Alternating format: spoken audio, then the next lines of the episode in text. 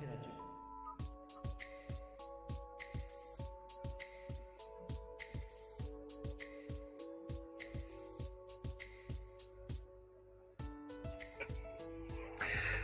オおはようございます。新潟のヘラジオ一戸深夜です。えー今日はえー7月13日、えー水曜日ですね。はい。えー昨日はね、ちょっと配信できなくてですね、一日お休みしてしまいましたけれども、なんか今見たら、あれですね、ライブ配信のなんか、シェアっていうんですかね、あのー今ツイッターにこうこ送ったんですけど、若干なんか、画面表示が今変わったような気がしますね。うん。なんかライブみたいなの入ったり、少し変わったように見えました。はい。で、今日ですが、えー、こちら、佐渡北沢冬線工場、佐渡の話ですね。えーに、えーカフェがプレオープンしましたという記事が、えー昨日の夜、えー8時か、8時になって、えー出てました。新潟日報に出てましたので、まあ、それちょっといろいろ過去の記事も掘ってみて、えーお話ししてみたいと思います。えっ、と、まあ、佐渡の北沢浮遊選工場という、これはですね、この間、あの、世界遺産の話をした時にもちょっと触れましたけども、えーまあ、近代になってからの施設ですので、私の解釈では、えー世界遺産の構成資産にはなっていないとは思うのですが、まあ、佐渡観光の一つのこう目玉みたいな、えー非常に面白いですね、えーなんていうか遺構遺構が残っていまして、えっ、と、ちょっとうまく説明できないんだけど、まあ多分ね、あの先行だから、なんかこう、要するに掘ってきたものの中から、えー銀、銀を取り出すのか、何、何を取り出すんでしょうかね。えーなんかこう、取り出す時のこの、あの、選び出す作業を行う、その大きな施設があって、で、それの跡地がそのまま、えーまあなんか廃墟のような感じで残っているところがあるんですよね、大きい建物が。で、まあこれは今ですね、まあ私が10年ぐらい前に行った時は別にただ何もなくてポンと置いてある感じだったんですけど、今なんか夜もライトアップされて、えーまあ世界遺産のそのカウントダウンが始まってくる中でっていうことなんだと思いますが、まあ一つこう、まあなんとかインスタ映え的な観光スポットとして、うーん、まあ、あの、注目されているというか、まあ以前からあったんだけどね、なんかそういう意味でちょっと盛り上げていこうという動きが、まああるようです。で、えーで、ここに、ここ相川地区って言ってですね、うん、まあまあ、金銀山で栄えた町ですよね。ここの町の中に、えーあるんですけど、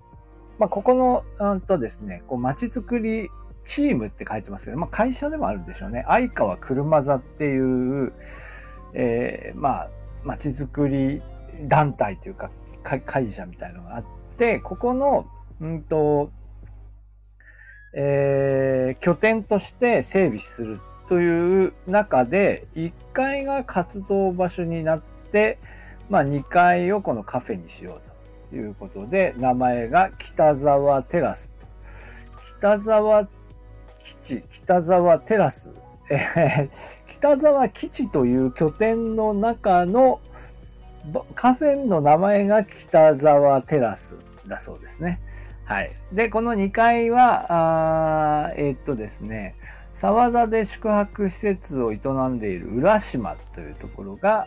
運営主体になりますと、えーいうことが書いてありました。で、これが12日昨日プレイオープンで、まあ地元の人を招いてお披露目みたいな。あと、まあ、新潟日報が来ているので、まあメディアも招いてっていうようなことだったんだと思います。えーで、遡ってこの、ですね、えーこれは何なのかっていうことをちょっと掘ってみたら、えっ、と、6月30日に、えー新潟経済新聞が結構詳しくこの事業そのものについて書いているんですけど、えー佐渡の佐渡市佐渡市のまちづくり拠点、えー、拠点整備活用事業という、えー、事業として、えー、実施するんだけど、えー、まあ、相川車座という株式会社相川車座にこ委託し、相川車座は自己資金も投入しつつ、えー、まあ、今言ったように、1階に活動拠点を作り、2階にカフェを開設する。まあ、こういう中でのカフェなんですね。で、1階はですね、今これによると、うんとですね、観光案内や、えー、移住者支援などを行う窓口を設置すると。えー、いうことですね。観光案内の他に移住者支援ですね。ここが入ってくるという考え方ですね。で、まあ、こっちはお金をこう稼ぎ出さないんだけど、2階のカフェが、えー、北沢テラスとなって、北沢冬選考場後の景観を見ながら、あ滞在できるカフェとして行う、あと、えー、作るということで、まあ、そうですね。えー、移住、定住、交流と、まあ、いろんな要素をこう、ここを拠点に、えー、進めていこうというところだと思います。はい。えー、面白いですよね。うん。はい。えっと、まあ、ここは、あの、おそらく、えっと、人がね、これから、あの、もともと流れはそれなりにあったと思うんですが、まあ、世界遺産のこう構成資産から外れるにしても、えー、なんだかんだこう人がね、入ってくるところではあると思いますので、まあ、可能性はあるのかなというふうには思いますが、まあで、まあでも普段のね、人の流れがどれ、今どれぐらいあるのかっていうとなかなかそんなにこう強気に出られるような状況ではないのかもしれないですよね。あとまあもちろんあの建物の元、元々の建物は倉庫を改装したって書いてあったかな？っていうようなことなんで、まあそんなに大きな建物ではないんだと思います。えー、大きさとしては、あえっとね、何人って言ったっけな？お客さん20とかって書いてたと思いますね。20席、えー、そうですね、座席数20席、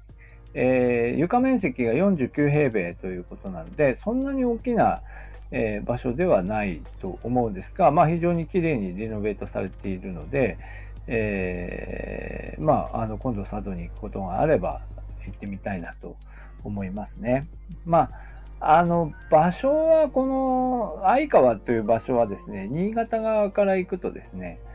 まあ、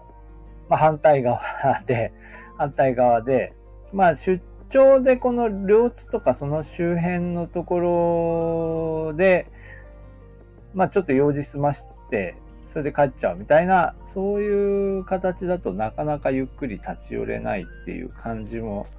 あるんですが、まあでも相川は相川でね、あの、あの、大きい、なんていうんですかね、西側の大きな町ではあるんですけど、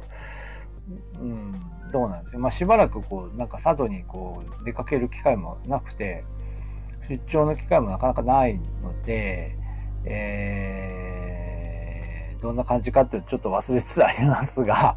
あの、ぜひ一度行ってみたいなと思う場所ではありますね。まあでもこれ夜のライトアップだからね。だから相川っていうかその周辺に一泊するつもりで行かないと帰ってこれないですからね。はい。まあ、というところをこう狙ってるんではないかなと思います。はい。えー、このライトアップね、北沢冬線工場のライトアップは、これ、いつからやってるんですかね？今、今、今、ポツポツと見ていたら、あはい、2022年の4月から9月みたいなのが、あ佐渡市の事業として、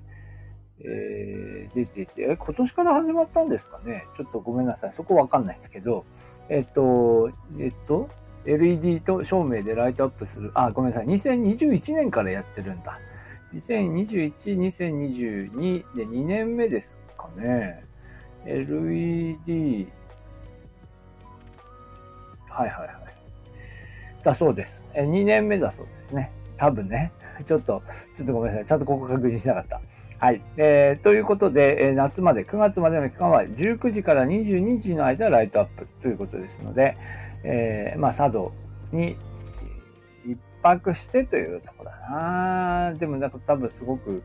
えー、綺麗にライトアップされているんじゃないかなと思いますし、ちょっとなんか Facebook とかでね、見たような気がしますね。はい。というわけで、この辺も見に行きたいなと思います。はい。というわけで、今日は北沢浮遊船工場跡に新しい、